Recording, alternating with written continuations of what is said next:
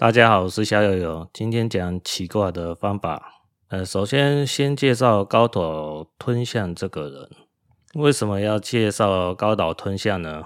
因为我的八字师傅在十年前就用高岛吞象的卦案来讲课。那什么是卦案呢？就是比如讲有一位小明来找我，呃，问事情，算今年的运气。那我帮他起一个卦，是起出来是假设是火天大有之三三爻动，就是火泽葵。火天大有之火泽葵，那这个就是一个卦案。那我师父是在二零一九年的时候年初吧，我师父就去跑到图书馆那边，就诶，他有注记注解高岛易断。这本书《高岛易断》这本书是高岛吞象大概在一百年前出的书籍，那有翻译成中文版本哦，是清朝的一个旅日的学者叫王志本。那我师傅呢，他是蛮欣赏高岛吞象这个人写的书啊，大家知道。中国人对日本是有一种反日的情结，所以从这一点我们要清楚一点。我们学命理还是不管学什么，要撇开一个政治上的因素去学习，会让你学到更多。不要有太多的偏见。像我师傅就没有这个偏见，才会是说。啊，高岛吞象虽然是日本人，但是他讲易经，他断易经的案例，诶，有可取之处，所以我师傅也会看他的书，不会是说啊，像是说二次世界大战日本人打中国打得很惨，那我就只要是日本的东西，我都反对到底，这个这个对学习精神是不好的。那我为什么要讲这一点？同样的道理啊，像是说，呃，你台湾。哦，对中国呃共产党有一个敌意嘛，因为中国想要武统，中共想要武统台湾嘛，那所以说按你中国的什么武术啊，武术就是一二三四五的武术啊，就是三阴命相谱这方面的东西，我都不想学中国的东西。那我说真的，你不想学啊，嗯，基本上你学不到好东西啊，起码在台湾上这个八字。我不认为有真的有料的东西是在台湾，呃，因为你说是大概一九五零年代那时候，国民党撤退来台湾，他真的能把那些精英哦，就是在武术界，就是命理命理界那些精英都带过来吗？不可能，还是有很大一部分都留在中国大陆。所以说，你说八字只是在台湾学的话，根本学不到好东西。我是这么看法啊，当然有些人就说啊，我的八字师傅不一样啊，我学的很好啊。我认为你要放眼光放高一点哈。有时候当你知道人外有人，天外有天，你就知道你自己学到的东西哦。这个就是小学生学的东西，这个是有以后有机会再谈这个八字的东西哦。那易经这一这一块呢，就回到易经这一块。那个高岛吞象呢，是他的外号，他本名叫高岛嘉右卫门。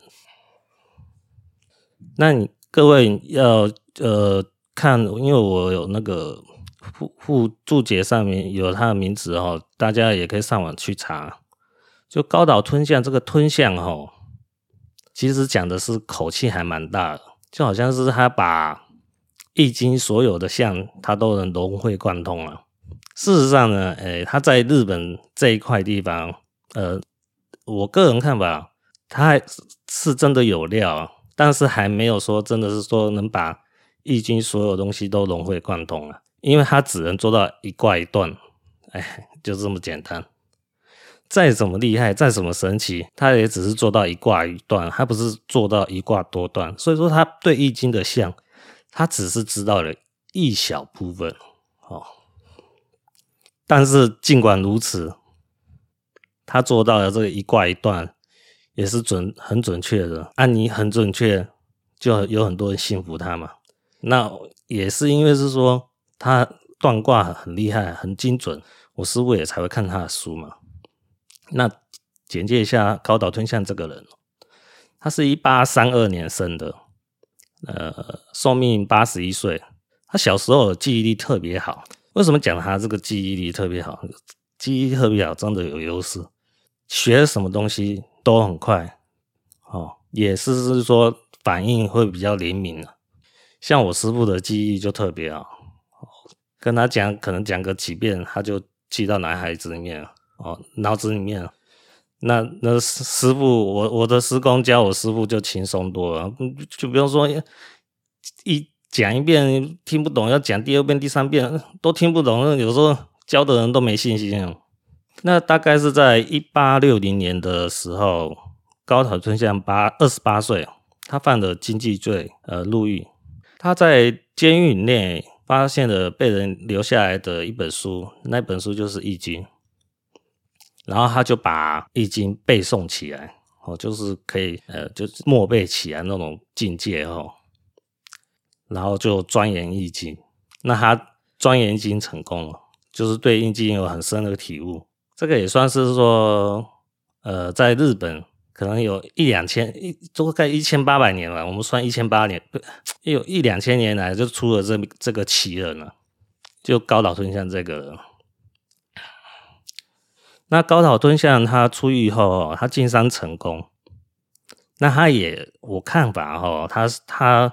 进山成功，他也是因为他会易经嘛，就是当做一种跟人跟人之间互动的一个交际应酬的工具啊。就是说，喂，我我我有算卦能力，你如果哪边面有疑惑的话，你来问我，我可以跟你讲未来会怎么样。我认为高岛吞象应该是会用到这个东西啊，他不会，他不见得会收钱，可能不会收钱。但是是可以增加他的人际关系，哦，增加他的人脉。那高岛吞象他占断的内容无所不包，几乎每战必中。许多占断结果哦，也被日本的天皇、内阁总理和各省大臣所采纳，所以他在日本有易圣之称。易圣是那个易经的易，圣人的圣，这是一个很。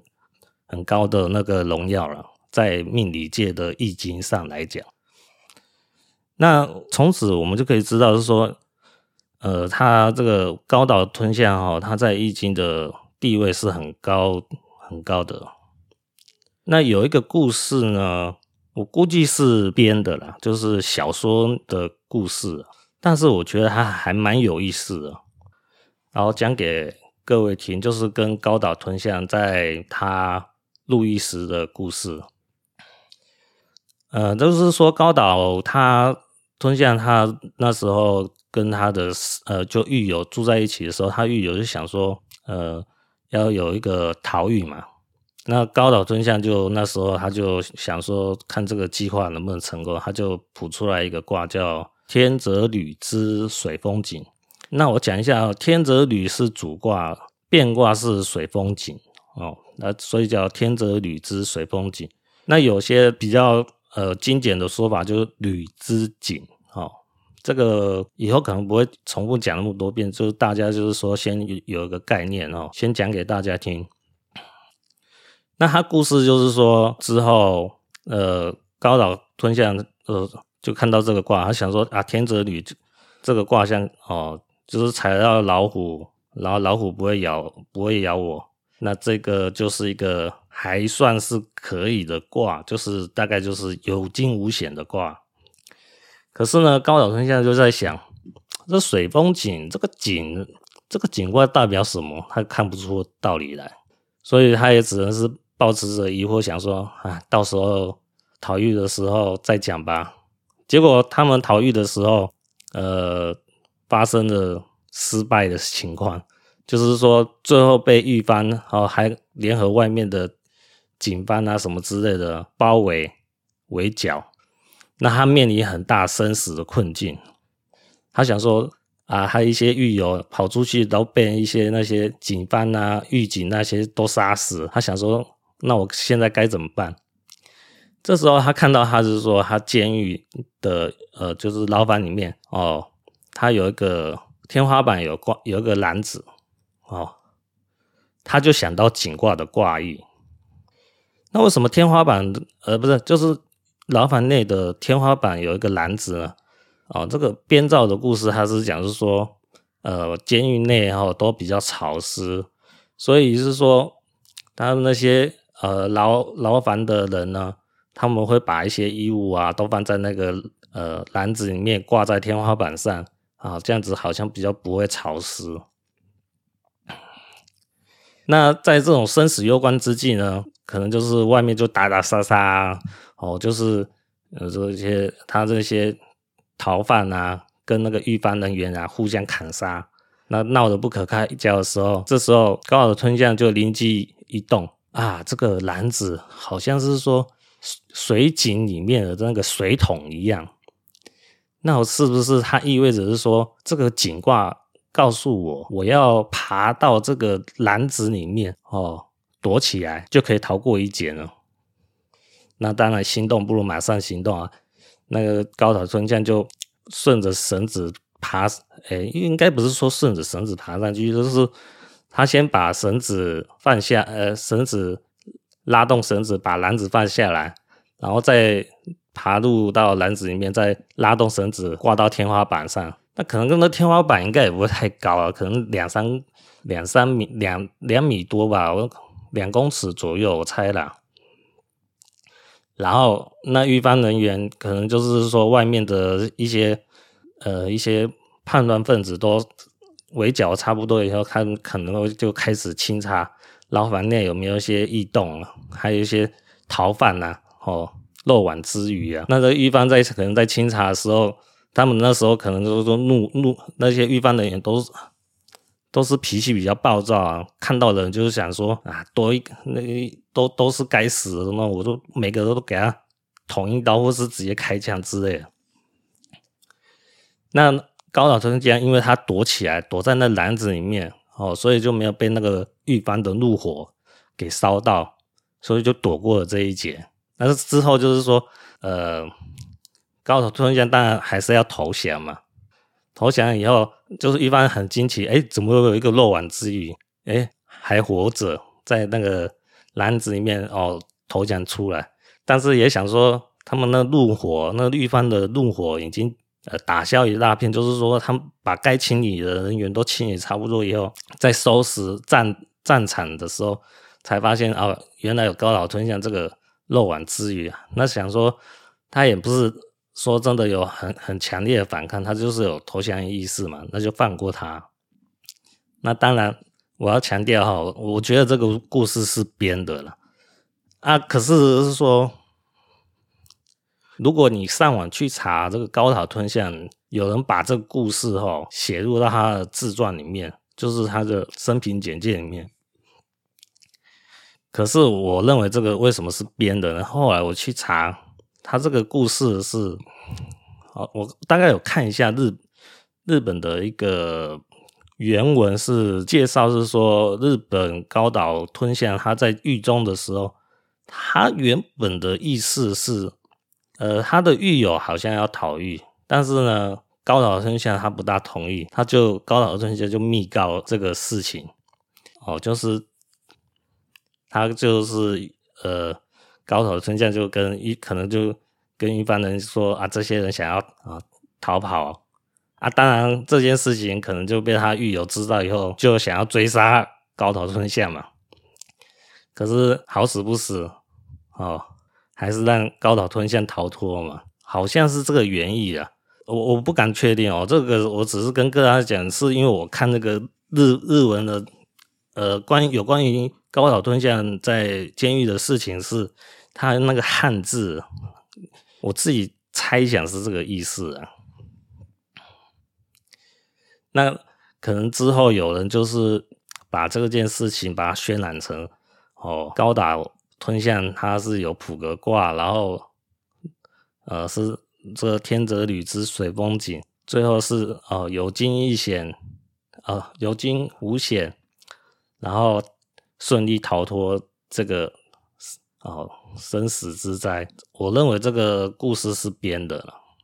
啊，因为我不懂日文，所以说如果真的有懂日文的话，啊，你自己去查证一下哦。但是我为什么要讲这个故事呢？编的，我为什么还是要讲？因为我认为这个很重要哦。所以各位听到这边啊，哎，也算是有福了。听我讲的快快十快快二十分钟，十八分钟，这个是一个重点。现在讲的东西是重点。呃，我八字的师傅呢，他就是那种铁板神算，呃呃，铁板神算那种那种层级的，所以他们，呃，我师傅对这种算命呢，他也是有种无奈。所谓无奈，就是说，难道命运就是固固固定下来了，都不能改变吗？我们不要说改变好不好？能不能让自己的命运过好一点？就是真的可以是说趋吉避凶，就是真的有凶灾的时候，我能尽量去逃过去呢。那我后来我师傅去钻研易经，然后去跟易经高人去请教和拜师，他的心得就是说，遵守易经的象吼，可以趋吉避凶啊，这是我八字师傅的心得。所以说我刚才讲了绕一大圈哦，就这个心得最重要。好，有听到算有福了。至于你自己怎么去领悟这个心得，就是看个人的造化和悟性了。就像我刚才讲那个例子哦，虽然我是编的编的哦，就是说，呃，水风井这个卦好像是一个水桶嘛，你丢入水中，呃，那个井里面嘛，然后再取水取水嘛，拉动那个绳子取水嘛。然后这个编造的故事里面，高手吞象就是躲进这个篮子里面，他就是去我讲这个例子，就是说高岛吞象在这个编造的故事里面，他是顺着这个易经的象，还躲过这一劫。这个故事呢，跟我八字师傅的心得是一样的哦，所以我才讲这个高岛吞象这个可能是编造的故事。那我八字的师傅呢？他有讲过他自己的八字，他是哎讲也讲到是说晚年是有一种堪忧啦。那他借着他这个他对易经的理解，哦，从他自己八字看出易经的象，他就大概就是在五六年前吧，就隐居起来。他本来可以是说做得更好，就是说他如果是继续教人啊，收徒弟啊，哦，他可以有更多的收入，哦，更多的徒弟，更好的知名度，哦，这是一般人嘛，求名求利嘛。可是呢，越是往那方面追求的话，他是顺着八字走，顺着八字走，最后就会有一个很大的忧虑。这个忧虑自己大家去理解哦。我我不方便讲那么细啊。那他从易经里面，从八字中哦去体悟出来，他如果要逃出这个很大的忧虑的话，他就只能去隐居隐居。好，就是我不收徒弟啦，我也不追求什么名声呐，哦，我就过好我自己的生活了。所以他是按照易经的象去走。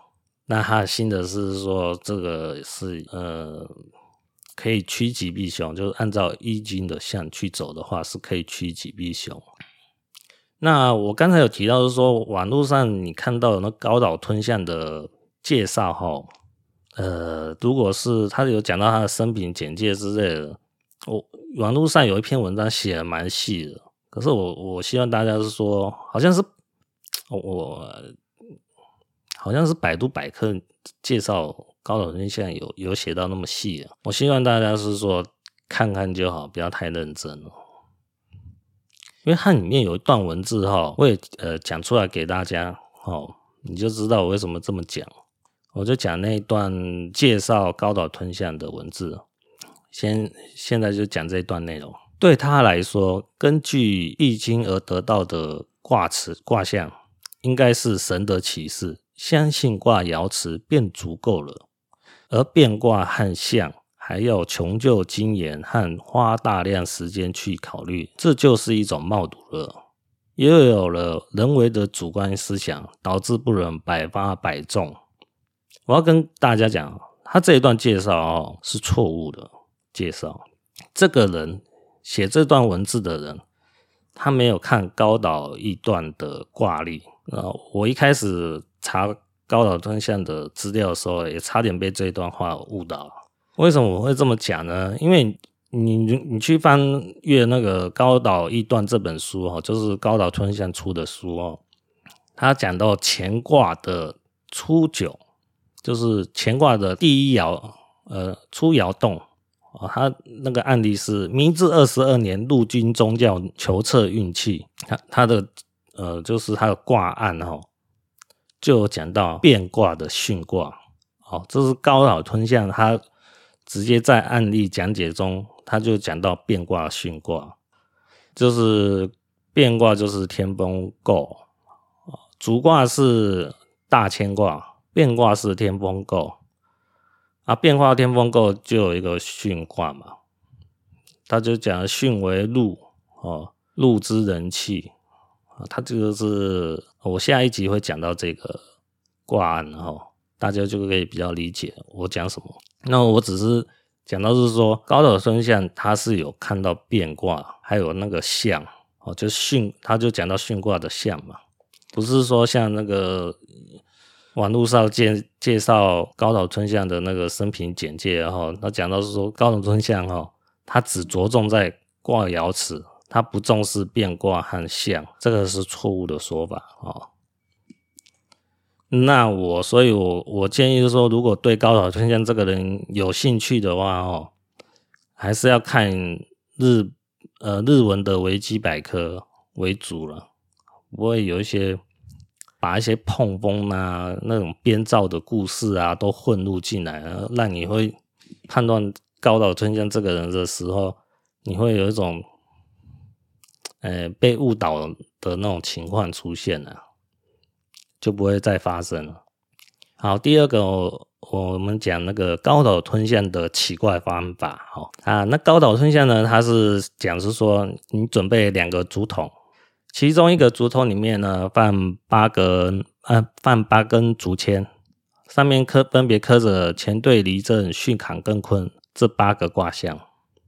呃，另一个竹筒里面呢放六根竹签。上面分别刻着一爻啊、二爻啊、三爻啊、四爻、五爻、六爻。一爻也可以看看成是说初爻，六爻可以看成是说上爻。哦，这看个人了、求占者呢，就静心想一件事情。我就假如说我要问今年运气如何啊？我我今年的姻缘如何啊？哦，我今年做这呃做生意好不好啊？哦，类似这些问题，你但是你只能想一件事情哦，哦，想一件事情哦，不要说我东想西东想一下，又西想一下啊，我我我今年的学呃，我我今年能不能考上学校啊？然后考上学校以后我要该怎么办啊？啊，那我以后的出路又怎么办啊？一一下想那么多问题不行的，你只能想一件事情，就比如就就是说。我今年能不能考上好学校？哦，那你就只能想这件事情就好，不要再想一堆，就是说后面出路怎么样，再想一大堆，那个整个卦号就基本上是不准的，是不能做参考。你只能想一件事情。那如果你是男生的话呢？哦，高岛吞象就是说，那你先抽八根竹签的竹筒，呃，竹筒哦，先以左手抽一根竹签做上卦，把抽到的竹签再放回去。再以右手抽一根竹签做下卦，之后呢，再用左手呢抽六根竹签的竹筒，抽出一根做动摇。那女生的话呢，就是反过来，就是女生呢先抽八根竹筒的，呃，八根竹签的竹筒，先以右手抽一根竹签做上卦，把抽到的竹签再放回去，再以左手抽一根竹签做下卦。之后呢，再以右手抽六根竹签的竹筒，抽出一根做动摇。这个抽卦原则就是男左女右，然后你再依据易经的爻辞哦索取解答。我个人看法呢，是不用那么的那么的讲究了，就是说啊，我是男生，我就一定要是说先用左手抽一次，再放回去，再用右手再抽。哦，这我我我自己觉得说，他这个是比较讲究形形式啊，那种形式就是说。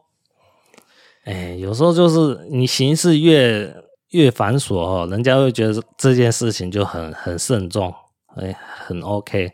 啊，如果是说变太简单，有时候人人家就会被觉得说，哎，这是这这个这个易经到底准不准？因为之后哦，我看那个《增补高岛易断》这本书，就是呃高岛吞吞象出了应该算是第二第二版的哦，就是。加强版的《高岛易断》这本书哈，那正式名就叫《增补高岛易断》了。他就我看那本书，他就讲到说，他晚年后面有两两种方法。他两种方法是什么？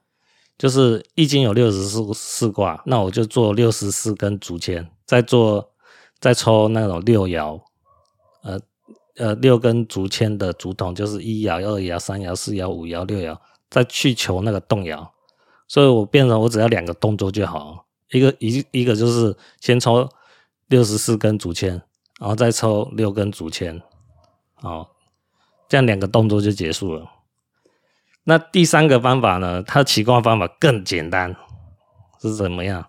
易经有六十四卦，有六呃一个卦有六六个爻辞，六个爻。那总共六十四乘以六是三百八十四嘛？那我直接做个三百八十四根的竹签，然后那个放到大竹筒让你自己抽，你你抽到哪一根就是答案了。后来可能就是别人会认为，如果是三十三百八十四根这样一抽就就就有答案，可能就不够形式化哦，不够慎重，人家会觉得怀疑这这个人这样易经准不准？其实，呃，你只要有那种随机性有出来哈，不是那种一抽就是很容易就重复到的那种挂号，呃，那种方式，那种抽签方式的话，基本上是会准的。前提就是你要先想一件事情，然后再去抽。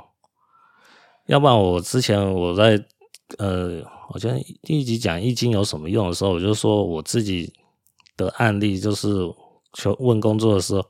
我是直接在电脑上直接输入嘛？啊，我不是左撇子，我是右撇子啊！啊，我用右手去点那个起卦啊，那不是一下就出出现答案？那不是很简单？那很简单，难道就不准吗？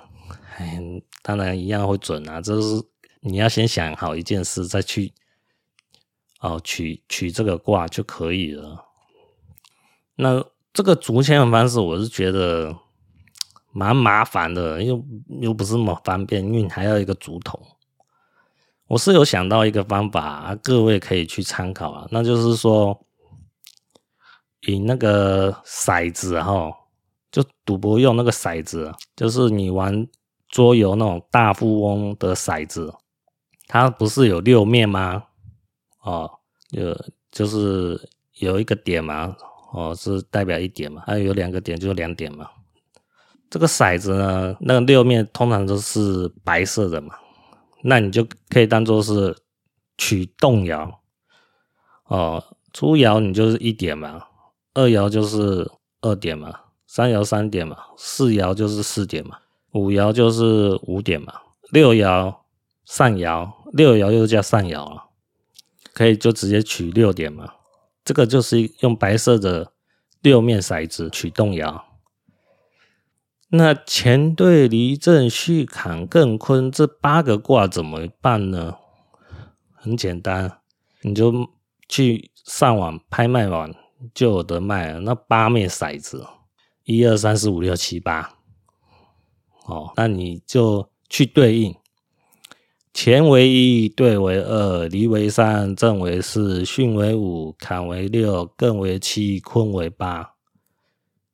因为它这个是它的，这个是先天啊、呃，先天八卦数，你要有这个观观念就可以了。哦，就是用八面骰子就可以取卦。那先取上卦，再取下卦，之后再丢那个六面骰子，再取动摇。这个是我认为最简单的，又比较方便的取卦方法，大家可以参考看看了。那这样子的话，就只要两颗骰子就好，一个是八面骰子，一个是六面骰子。啊，那。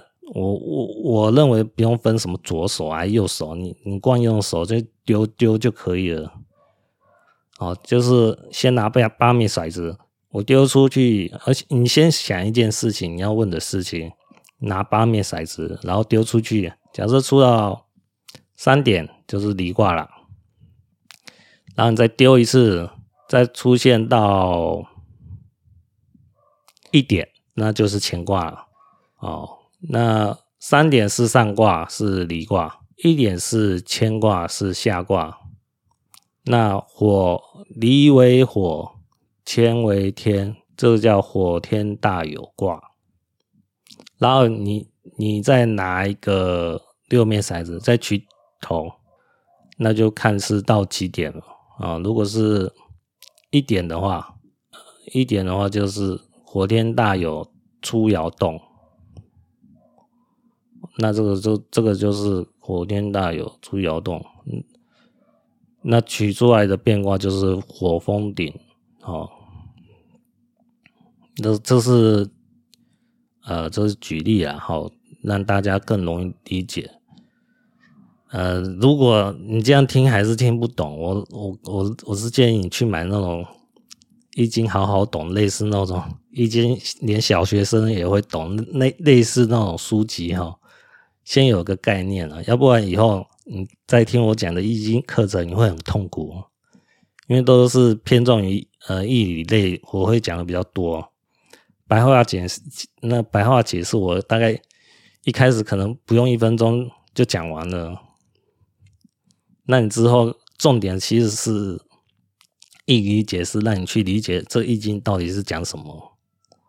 那那种白话解释就是那种。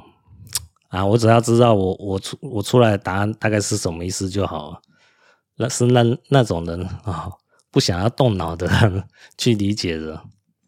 那易理解释你是对性易易经有兴趣哦，你就可以听听看我讲的这东西有没有道理，能不能当做你的参考。那在接下来讲第三个是那个网呃，这个是手机 APP 哈，我我有去用。iOS 哦，就是 Apple 手机的，呃，我查到比较好用一点的哦，不是说很好用，但是可以堪用的，就是叫易经占卜哦，它是选电脑自动起卦啊，就可以起一个卦象出来。那在安卓呢，手机呢，可以有一个 APP 叫问问易经哦，这个也是可以用的。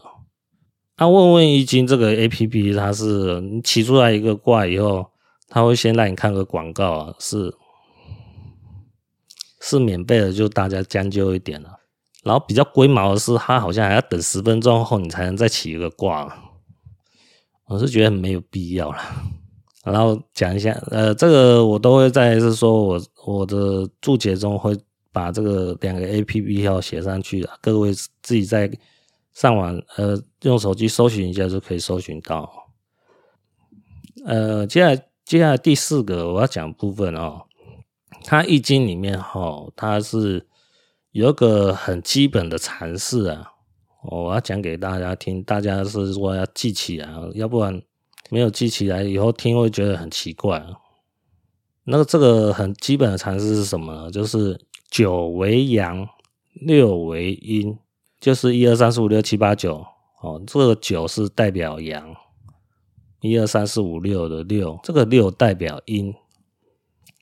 所以说，如果你在看易经的爻辞的时候，它会有初九、九二、九三、九四、九五、上九，这些意思就是代表是说，哦，这个初九呢，就是初爻是阳性的，九二呢，就是二爻是阳性的，呃，三爻九三呢是三爻是阳爻，哦，这是阳性的意思啊。九四呢就是四爻是阳爻，九五呢是五爻是阳爻，上九呢就是就是第六个爻是阳爻。